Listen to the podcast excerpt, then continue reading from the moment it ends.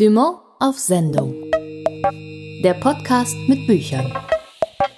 Wilde Stadt, lange Nacht, schnelles Date. So lautet der Titel der neuen Ausgabe von Dumont auf Sendung, der Podcast mit Büchern. Und am Mikrofon begrüßen Sie ganz herzlich Tabea Sörgel und Martin Becker. Eine lange Nacht haben wir heute zwar noch nicht hinter uns, durchaus aber schon einen sehr langen und sehr schönen Abend. Wir waren nämlich gerade beim Date mit Dumont. Was genau es damit auf sich hat, das werden wir gleich unter anderem im Gespräch mit Thorsten Voivod ergründen. Obwohl er schon ganz, ganz, ganz viel heute Abend geredet hat, wird er sich gleich die Zeit nehmen, in einem Lernbüro sich auch noch mit uns zu unterhalten. Dieses Date mit Dumont dient dem Austausch. Dieses Date mit Dumont hat auch den Zweck, die Bücher kennenzulernen, die jetzt gerade im Dumont Buchverlag erschienen sind. Hören wir doch mal rein, wie das so abläuft.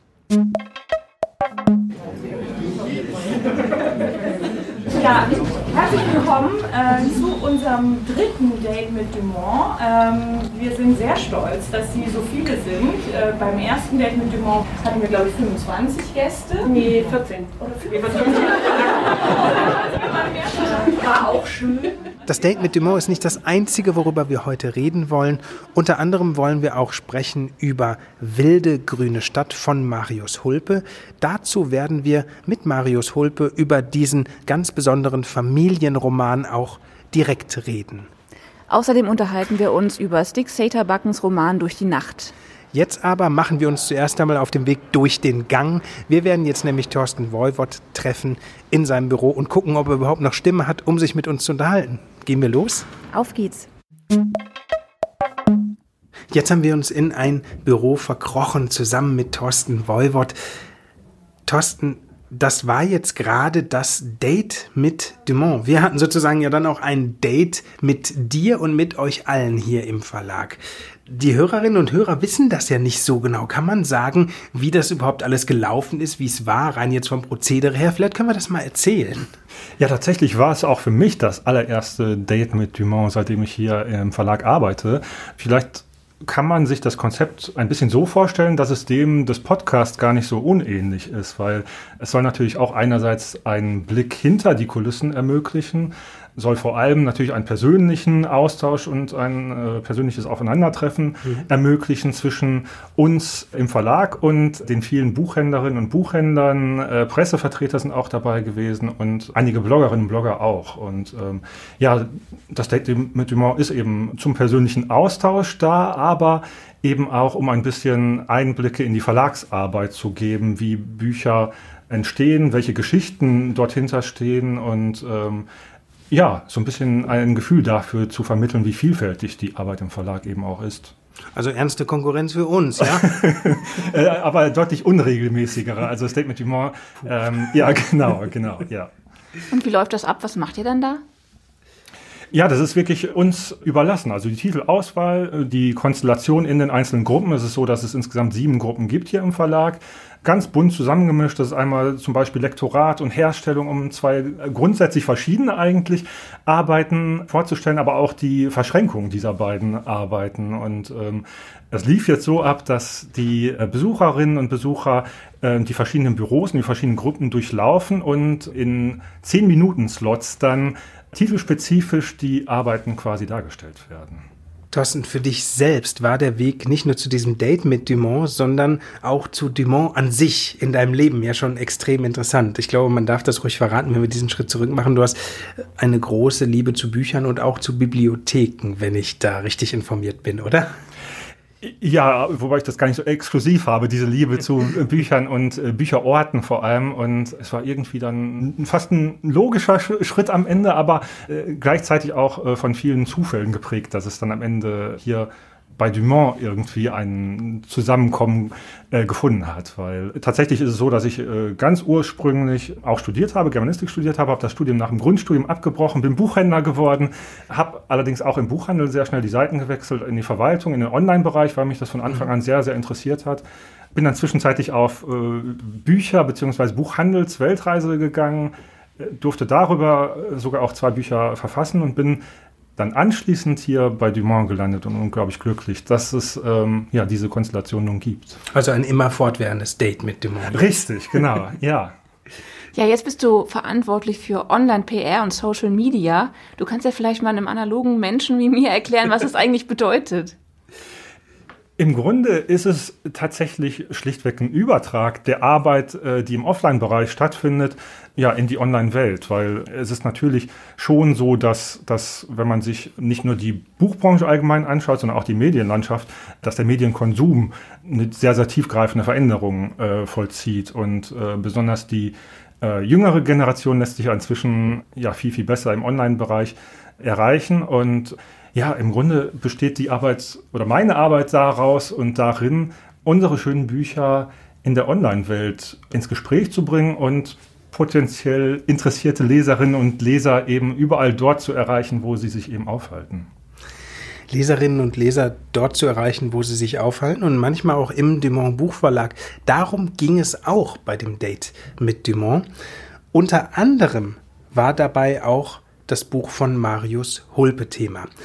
Wilde grüne Stadt heißt es und wir haben uns zusammen einmal umgehört, was es zu diesem Titel zu erzählen gibt. Es ähm, ist eine Familiengeschichte, die angesiedelt ist äh, gar nicht weit von hier, nämlich in Soest. Das wird in dem Roman gar nicht namentlich genannt, aber wir sind ja unter uns, darum äh, äh, verrate ich das jetzt einfach mal. Und ähm, äh, es ist aber letztlich eine Familiengeschichte, die zwischen dem Iran und Deutschland angesiedelt ist. Und äh, naja, von der Weltpolitik, so muss man es wirklich sagen, im Klammergriff äh, befindet sich diese Familie.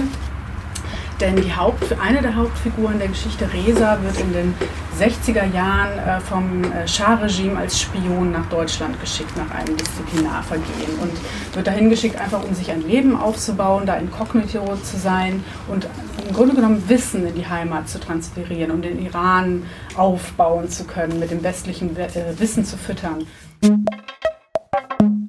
Das also gibt es zu erzählen über Wilde grüne Stadt von Marius Hulpe. Thorsten, wir haben uns gerade schon darüber unterhalten, dass du ja hier im Verlag sehr digital unterwegs bist. Wie geht's dir eigentlich persönlich?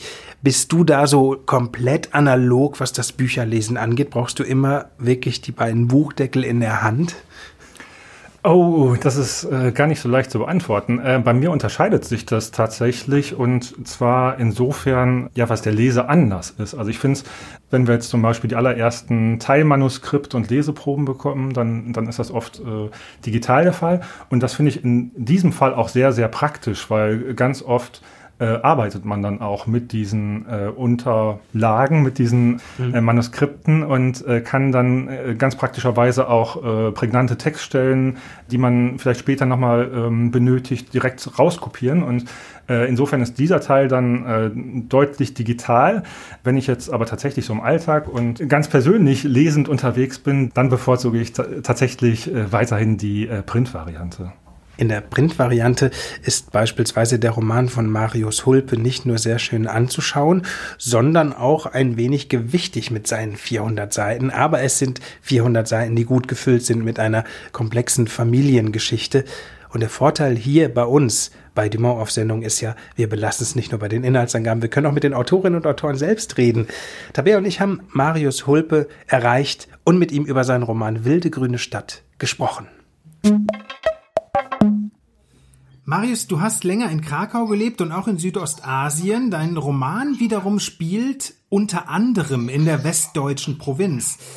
Warum eigentlich gerade da und jetzt nicht in Polen oder Indonesien?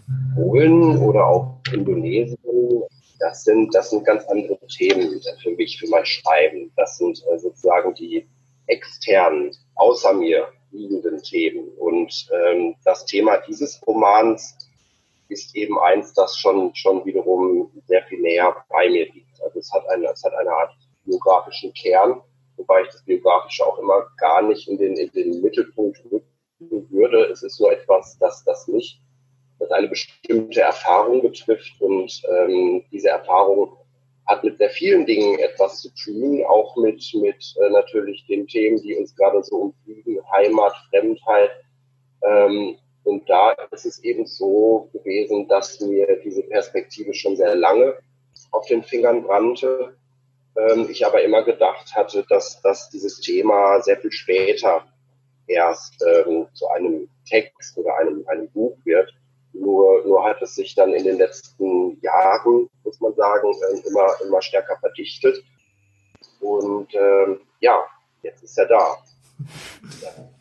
Es geht in deinem Roman um Resa, Clara und Niklas. Da könnte man ja im ersten Moment denken, ganz klassisch Mutter, Vater, Kind. Aber diese Familie ist so gar nicht konventionell, besonders nicht für das Westfalen der 70er und 80er, oder? Da geht es im Grunde los, wobei sogar noch viel früher. Eigentlich setzt der Roman ja ein im Iran der, der ganz frühen 60er, fast schon späten 50er Jahre.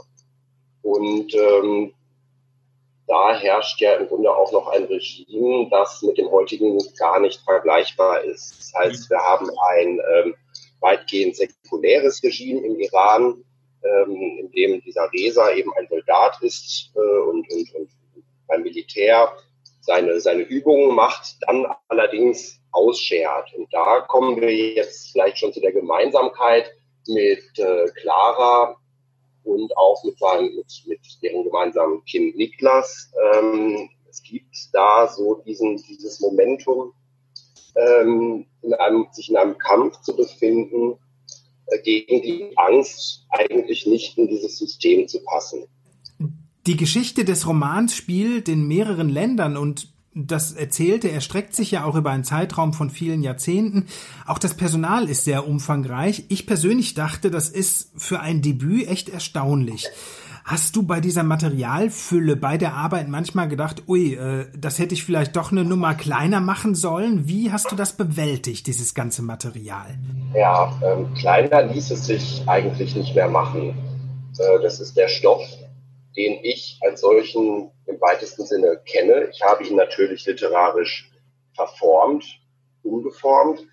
Ähm, aber das ist der Stoff, auch das Unwahrscheinliche an diesem Stoff. Denn ähm, ich bin, bin kein Freund von Texten, die immer wieder auf das äh, abheben, was eigentlich äh, erwartbar ist oder das, was man gesellschaftlich kennt, sondern ähm, habe ich auch eigentlich erst dieses Recht dazu empfunden, diesen Roman zu schreiben, äh, indem ich mir klar gemacht habe, ja, das ist eine Geschichte, die, die ich eigentlich, die eigentlich nur äh, Leute wie ich erzählen können, die da diese Doppelperspektive haben und auf der anderen Seite aber überhaupt nicht migrantisch aufgewachsen sind, also in einem katholischen Umfeld groß geworden sind ähm, und aber dennoch diese Erfahrungen von Alltagsrassismus und dergleichen machen. Das ist erstmal das, das Urmotiv, warum es überhaupt mich so sehr dahin gedrängt hat, diesen Roman zu erzählen. Und auf der anderen Seite äh, kommen da aber diese vielen kleinen Nebenmomente hinzu, die die Geschichte zwar auf der einen Seite noch viel unwahrscheinlicher machen, aber genau das ist es eben, was ich erzählen wollte. Das Ganze hat eben seine Anleihe in der Wirklichkeit irgendwo und, und, und ist auch mal eine Frage, was ist Wahrheit in der Literatur, der, der deutschsprachige Literatur, Wahrheitsbegriff in der Literatur ist ja häufig, äh, sieht er so aus, ähm, eine Geschichte ist äh, wahr, äh, ist gut, äh, wenn sie wahr ist und im Persischen ist es ja ähm, andersherum im Grunde. Da ist eine Geschichte wahr, wenn sie gut ist. Ähm, angefangen hast du ja unter anderem als Lyriker und ich finde, das merkt man der Sprache von Wilde Grüne Stadt auch deutlich an. Ähm, kann man das Schreiben von Poesie eigentlich beim Romanschreiben auch gut gebrauchen oder ist das einfach gar nicht zu vergleichen? Das sind schon zwei völlig unterschiedliche Zustände des Schreibens. Ähm, was mir immer wichtig ist, dass ähm, das Schreiben auf der einen oder auf der anderen Seite ähm, diese Dichte hat, eine, eine gewisse Erdschwere, wenn ich das gern, hat. Ich möchte nicht mit bin kein Leser von Texten, bei denen ich mit dem, mit irgendeinem coolen Ich-Erzähler dahin durchrausche und eigentlich das erzählt bekomme, was ich ohnehin schon weiß, sondern äh, ich möchte erstens gern, das ist, das erwarte ich von mir selbst als Erzähler, wenn ich schon erzähle und keine, keine Lyrik äh, schreibe, erwarte ich diese Kombination aus Unwahrscheinlichkeit und erzählerischer Dichte. Und zugleich ähm, muss man ehrlicherweise wiederum zugestehen, ich, ich bin auch kein, kein Josef Winkler. Also, also ich erzähle auch nicht, nicht wie ähm, in Natura Morta, also, also die, die reine Dichte, sondern ähm, es geht schon auch um Handlung. Nur Handlung äh, kann ich erst dann als solche eigentlich akzeptieren, wenn sie mich, wenn, wenn die Sprache mich durch das Buch trägt, durch den Text trägt. Du bist ja, das haben wir auch schon thematisiert, gerade viel unterwegs. Jetzt gerade kommst du aus Prag zurück, lebst eigentlich in Berlin. Kannst du eigentlich bei diesem Unterwegssein gut schreiben und damit verbunden, gibt es eigentlich schon Pläne für die Zeit jetzt nach Wilde Grüne Stadt? Ja, das Unterwegssein ist eigentlich manchmal wie so ein Brustlöser. Mhm. Im ersten Moment äh, ist dann natürlich der Stress und ist die, die Bewegung und man muss sich Tickets buchen und äh, durch die Welt rauschen irgendwie. Aber das ist ja auch alles ähm, hochinteressant und das ist auch ganz normal. Man äh, sitzt dann irgendwann aber auch mal ruhig an seinem, in seinem Zugabteil und, und hat dann seine Blätter vor sich und äh, das ist schon so. Äh, wenn, wenn da die Landschaften an einem vorbeirauschen, auch diese deutschen Landschaften, die sich dann jetzt äh, beim letzten Mal äh, dann allmählich in diese tschechischen Landschaften verwandeln und man auch ganz klar ähm, diese, diese historische Grenze erkennt. Also man, man, man im Reisen werden eigentlich historische Schichtungen erst, erst sichtbar und das hilft natürlich beim, beim Schreiben unwahrscheinlich. Es hilft auch in einem relativ abgeschotteten Raum mal zu sein. Nicht immer. Also das Leben, das Leben braucht man, brauche ich trotzdem immer noch fürs Schreiben. Aber ähm, um dieses Leben dann nachher auch wieder verarbeiten zu können und überhaupt Text daraus werden zu lassen, dafür sind solche, solche Reisen, auch solche Literaturstipendien und Aufenthalte an, an ganz fremden Orten äh, enorm hilfreich. Und sitzt du schon am nächsten Projekt? Ja, das war die andere Frage, genau. Also es gibt, es gibt Texte, die könnten demnächst in, in einen ähm, Kurzgeschichtenband münden. Ja, das ist das eine. Und dann, also das ist wirklich nochmal eine, eine ganz isolierte Geschichte und das ist nochmal auch ein eigenes Erzählen. Dann aber ähm, bietet die wilde grüne Stadt auch noch einiges mehr an Stoffen muss ich zugeben. Und äh, an diesen Stoffen bin ich auch dran, habe da so drei, vier ähm, Kerntoponie, die ich gerade bearbeite. Und, und einer kristallisiert sich jetzt allmählich heraus. Da gibt es auch schon, da gibt es Text. Und ähm, ich, ich muss schauen. Also es ist immer wichtig, dass ich im Stoff bleibe und mich jetzt auch nicht von Marktmechanismen drängen lasse oder auf die Tube drücke, weil, weil ähm, der, der Markt ruft, sondern den Zeitpunkt, ich schreibe auch gern schnell oder ich schreibe auch gern gezielt an einem Buch auf, auf eine Veröffentlichung hin, dann muss aber so ein, so ein innerer Zustand auch immer wieder hergestellt werden. Und, und wenn das funktioniert, dann bin ich ganz guter Dinge, dass nächstes und Schrägstrich oder übernächstes Jahr dann die nächsten Bücher vielleicht schon erscheinen. Marius Holpe war das über sein Schreiben in der Zukunft und über seinen Roman Wilde grüne Stadt oder Im Labyrinth des entwurzelten Lebens, jetzt erschienen im Dumont Buchverlag. Marius, vielen, vielen Dank für das Gespräch. Thorsten, wie ist das eigentlich bei dir nach all den Jahren, die du jetzt schon mit Büchern und zwischen Büchern verbringst? Kennst du das immer noch, dass du manche Nächte komplett durchliest und nicht mehr das Buch nicht mehr aus der Hand legen kannst und völlig versinkst in der Lektüre?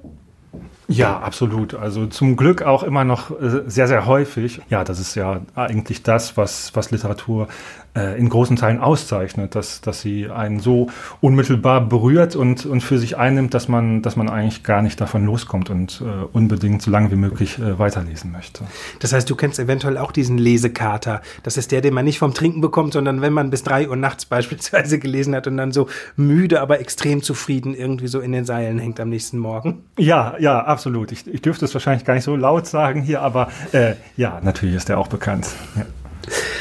Nachts lesen heißt ja auch durch die Nacht sich zu lesen. Und das ist ein ganz gutes Stichwort, dieses durch die Nacht.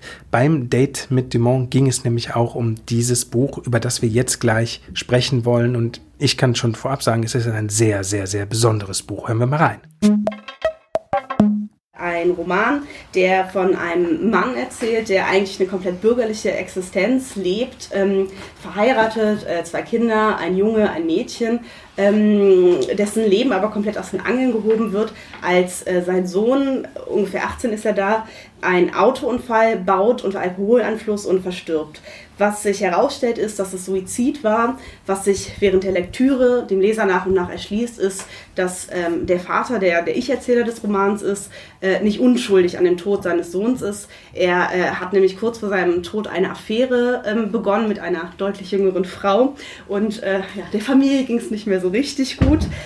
Erzählt wird es nicht chronologisch. Es ist so ein bisschen ich glaube, ich habe irgendwann mal intern gesagt, also es gibt wie einzelne Erinnerungssplitter, die, ähm, die so ein bisschen miteinander verwoben sind und aus denen sich nach und nach dann der Roman ergibt, der im Kern natürlich dann eben von den, von den großen, düsteren Fragen des Lebens erzählt. Also es geht um Trauer, es geht um Schuld, es geht um Suizid, es geht natürlich in, in, irgendeiner Art und Weise auch um Depression. Es ist ein wahnsinnig besonderes Buch, weil es mit einer enormen Dringlichkeit erzählt ist. Stick Backen und sein Roman Durch die Nacht. Jetzt muss man in diesem Fall eine ganz besondere Geschichte, finde ich, dazu erzählen. Ich bin nämlich auf diesen Roman aufmerksam geworden durch dich, Thorsten, weil ich gelesen habe, dass du in den sozialen Netzwerken so ein flammendes Plädoyer für das Buch gehalten hast. Das war der Grund für mich, es schon tatsächlich vor einigen Wochen zu lesen. Und es ging mir wirklich so, ich habe mit der ersten Seite angefangen und ich konnte nicht mehr aufhören, es zu lesen. Es ist tatsächlich ein wahnsinniges Buch, ein ganz besonderes Buch. Und das sage ich jetzt nicht, weil wir diesen Podcast hier machen, sondern weil mich das tatsächlich auch eine Lesenacht gekostet hat oder weil ich durch das Buch eine Lesenacht gewonnen habe. Wie bist du auf diesen Roman aufmerksam geworden und wie war diese Begegnung mit Durch die Nacht? Im Grunde kann ich dir da in allen Punkten nur beipflichten, möchte alles zwei- bis dreifach unterstreichen. Mir ging es tatsächlich ganz, ganz genauso. Und in dem Fall war es so, dass wir schon sehr, sehr frühzeitig ein komplett übersetztes Manuskript dazu hatten. Es war noch nicht lektoriert, aber ich habe es mit in Urlaub genommen, habe es gelesen und mich hat selten bis nie die Lektüre eines Buches so sehr aufgewühlt und, und so sehr beschäftigt. Und da bin ich auch so ein bisschen an meine Grenzen gestoßen, weil ich hatte das Problem, ich wollte mich unbedingt über dieses Buch austauschen. Es gab mhm. einfach niemanden, mit dem ich mich in dieser Situation austauschen konnte, weil das Buch eben noch lange nicht erschienen war und ich noch dazu im Urlaub war. Und ja, so das war meine allererste Begegnung mit diesem Text. Was hat dich denn so aufgewühlt daran? Das sind äh, ganz viele Dinge im Grunde. Also ich glaube, eine Komponente ist eben, dass man sofort in diesem Text ist, dass einem dieser Text so unglaublich nahe geht sofort und dass ein, dass das Setabacken in seiner Art zu erzählen ähm, so eine Nähe zu den Protagonisten und zu den Gedanken und Motiven schafft, wie ich das ganz, ganz selten ja bisher bisher erlebt habe und das erste Wort in diesem äh, Roman ist Trauer. Und Trauer ist auch ein ganz ja, prägnantes Motiv in diesem Roman, aber eben nicht nur. Es hat sehr, sehr viele Facetten und ja. Trauer ist das Stichwort. Der Roman erzählt ja eine tatsächlich durch und durch traurige Geschichte. Wir erleben dort einen Familienvater, der seinen Sohn verloren hat und irgendwie versucht, auf allen möglichen Wegen mit etwas fertig zu werden, mit dem in dem Sinne nicht fertig zu werden ist. Das klingt jetzt hammerhart, das ist es auch. Und trotzdem kommt einem diese Lektüre ja nicht so hammerhart vor. Es bewegt einen wahnsinnig, aber es ist ja nicht so, dass man dieses Buch weglegen würde. Bist du dahinter gekommen, was das Geheimnis sein könnte? Ist es die Sprache? Ist es, was ist es wohl? So ein bisschen. Also ich fand es einmal äh, ganz besonders diese Ambivalenz überhaupt dieses Romans mhm. zu fassen, weil diese Ambivalenz zeichnet sich einmal dadurch aus, dass das, was erzählt wird, eben überwiegend traurig ist und das Ganze aber in so eine präzise unglaublich schöne und zutreffende Sprache.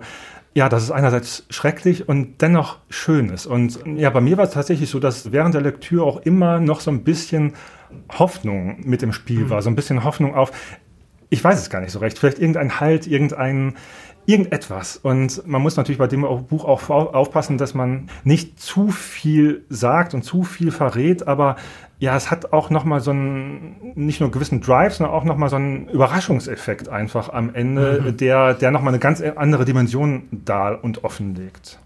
Ja, das Ende, das, wie soll man das sagen, das haut einem so ein bisschen den Boden unter den Füßen weg, ne? Also.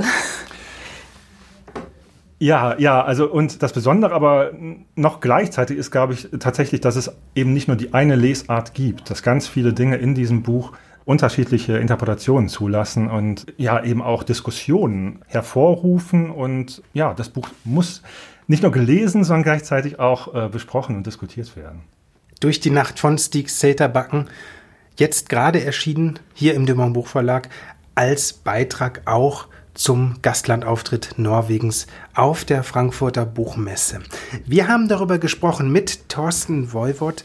Wir waren dabei bei diesem Date mit Dumont und damit sind wir jetzt zumindest auch mit unserem persönlichen Date mit Dumont für diesen Monat am Ende. Wenn Sie Fragen, Anregungen oder Wünsche haben oder vielleicht auch mal ein Date mit uns, dann schreiben Sie uns doch gerne an podcast.dumont.de. Am Mikrofon für heute verabschieden sich Martin Becker und Tabea Sörgel. Dumont auf Sendung. Der Podcast mit Büchern.